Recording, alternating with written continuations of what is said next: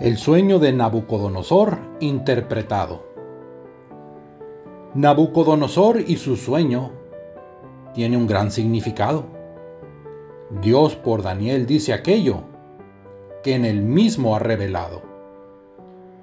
Dicho sueño representa la imagen del mismo esto es, lo que la historia presenta, cuatro imperios que han de ser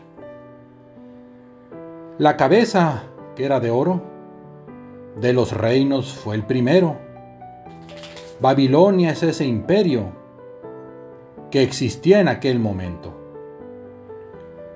De plata, pecho y los brazos señalan al segundo imperio. Hablan de persas y medos, el cual seguiría al primero.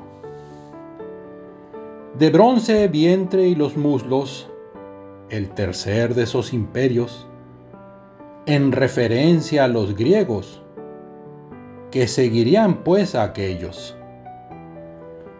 Las piernas que eran de hierro son el imperio romano, existente hasta el momento Jesús haya regresado.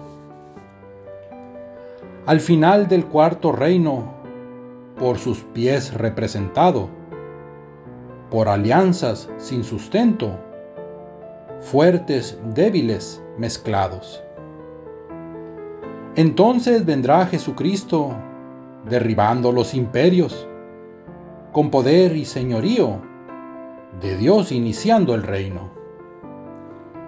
Lo que antes fue así escrito, tal cual hacía de ser hecho. Seamos fieles, ya es cortito el final de este gran trecho.